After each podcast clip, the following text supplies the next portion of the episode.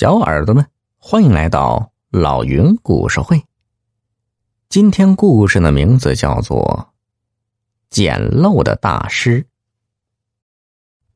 张小北没学历，又怕吃苦，已经奔三十了，还找不到一份正经工作，只是琢磨着怎么轻轻松松的赚大钱。最近呢，他迷上了鉴宝节目，每天都做着捡漏的美梦。这一天，张小北又去古玩市场转悠，不过他人不傻，钱也不多，没敢轻易下手。突然，一个老头进入了张小北的视线。只见他身穿竹布褂子，脚蹬老北京布鞋，仙风道骨，极有风度。老头迈着方步，是东走走，西瞧瞧，然后在一个摊前随意。捻起一个小笔筒，问道：“这个多少钱呢？”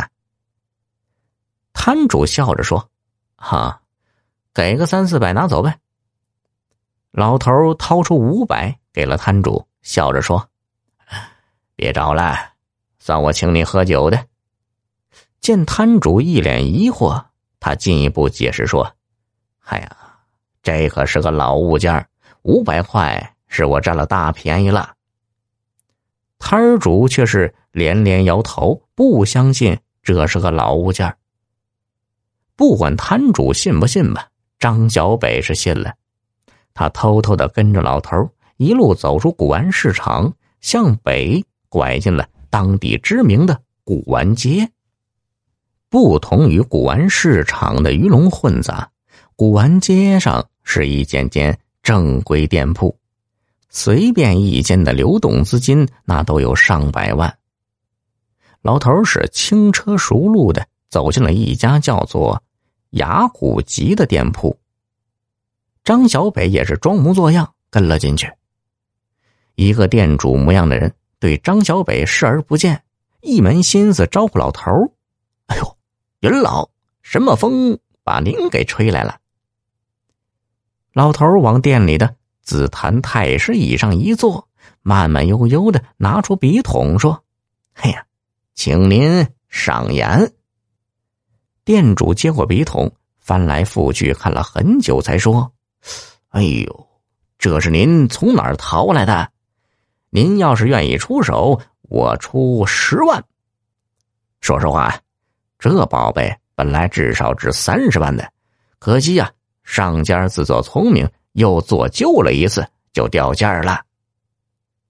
老头是点点头说：“嗯，嘿，英雄所见略同，写个收据，把钱打我卡上吧。”张小北在旁边看的是目瞪口呆，他心说：“如果我能拜他为师，以后那是前途无量啊。”于是他又跟着老头走出崖谷集。来到僻静处，他猛地挡住了老头的去路，添油加醋的把自己的情况和对老头的仰慕诉说了一番，求老头无论如何要收自己为徒。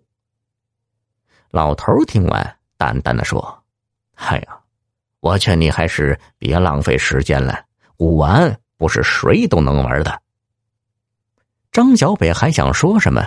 老头已经拐了个弯，走进了隔壁的高档社区。张小北想跟进去，却被保安拦住了，只好垂头丧气的离开了。但张小北已经看见了发财之路，岂会轻言放弃呢？他每天都在老头的社区门口伏击，然后默默的跟着他。老头去哪儿，他就去哪儿。他是越跟越确信。这个老头是值得自己追随的大师，因为呀，他一次次的目睹大师几百几千收来的东西，转手就能卖几万甚至几十万。终于有一天，大师被张小北感动了，他问张小北：“你要拜我为师，那就必须严格遵照我的指示，行吗？”“行啊，行啊。”张小北说完，激动的翻身拜倒在地，磕了三个响头，总算是正式拜了师。